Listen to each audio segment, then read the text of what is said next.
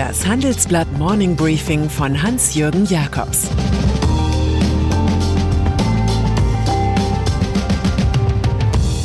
Guten Morgen allerseits. Heute ist Mittwoch, der 30. Oktober. Und das sind heute unsere Themen.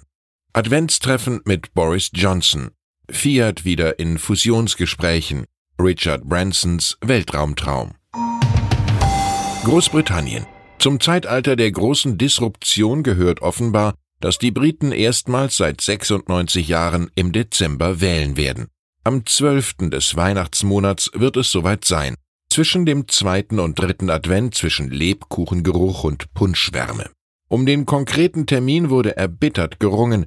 Die Opposition erhofft sich viele Stimmen von Studenten, die später nicht mehr erreichbar sind, weil am 13. Dezember die Weihnachtsferien an den Unis der Insel beginnen. Einen großen Auftrieb jedoch kann sich Labour-Chef Jeremy Corbyn von der Konstellation nicht erwarten. Premier Boris Johnson und seine Tories liegen in Umfragen bei 40 Prozent. Das wird am Ende dazu führen, dass die Konservativen sich mit Adlerkrallen auf ihr nicht endendes Love and Hate Projekt stürzen werden, Brexit.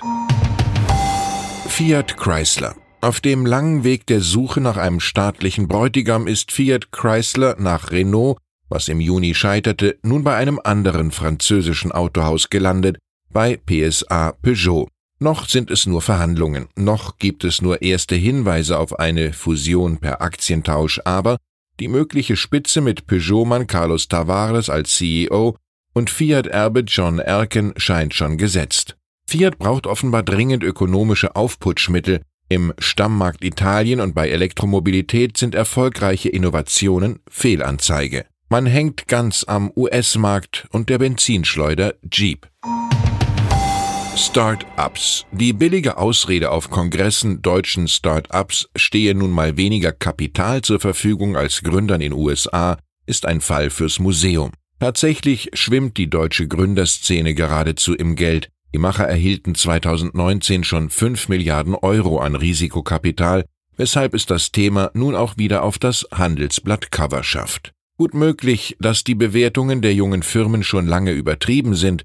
Der Fall des Bürovermieters WeWork in den USA weist zu Recht auf mögliche Blasen in der Wirtschaft hin. Es sei schon seit vielen Jahren eine Blase im Anmarsch, nur nicht in Deutschland. Das erklärt Christian Miele, Partner beim Berliner Investor Eventures.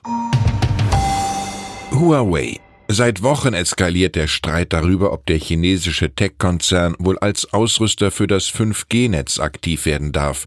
Die Kritiker befürchten Spionageaktivitäten zugunsten von Peking, wofür es allerdings null Beweise gibt.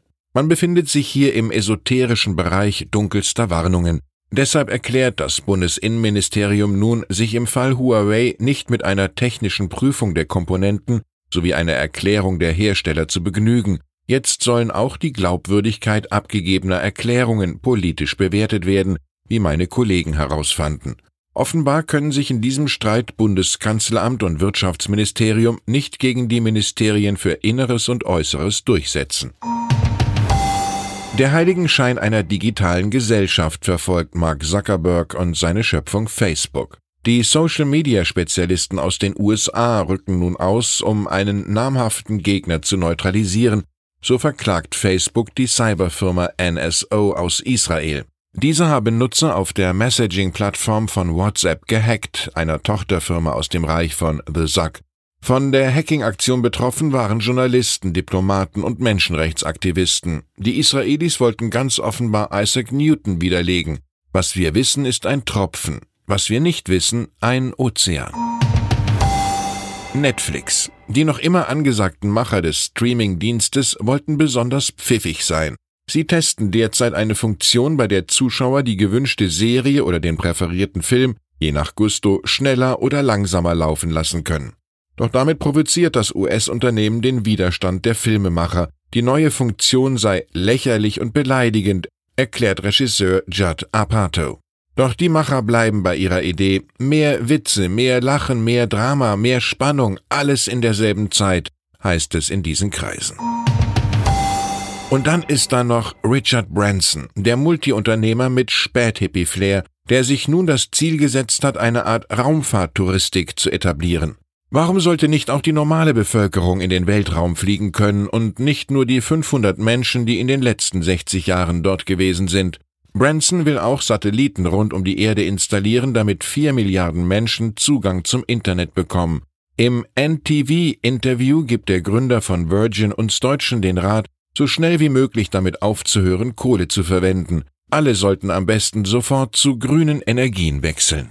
Ich wünsche Ihnen einen Tag, an dem Sie die Bodenhaftung nie verlieren. Es grüßt Sie herzlich Hans-Jürgen Jakobs. Jetzt noch ein Hinweis in eigener Sache. Change Made in Germany. Unter diesem Motto treffen Sie die wichtigsten Entscheider der deutschen Industrie beim Handelsblatt Industriegipfel 2019. Am 12. und 13. Dezember sind Sie zu Gast bei ThyssenKrupp in Essen. Mit dabei sind unter anderem Annalena Baerbock, die Bundesvorsitzende der Grünen, der chinesische Botschafter Ken Wu und Hans van Bielen, der Vorstandsvorsitzende von Henkel. Mehr Infos gibt's unter handelsblatt-industriegipfel.de.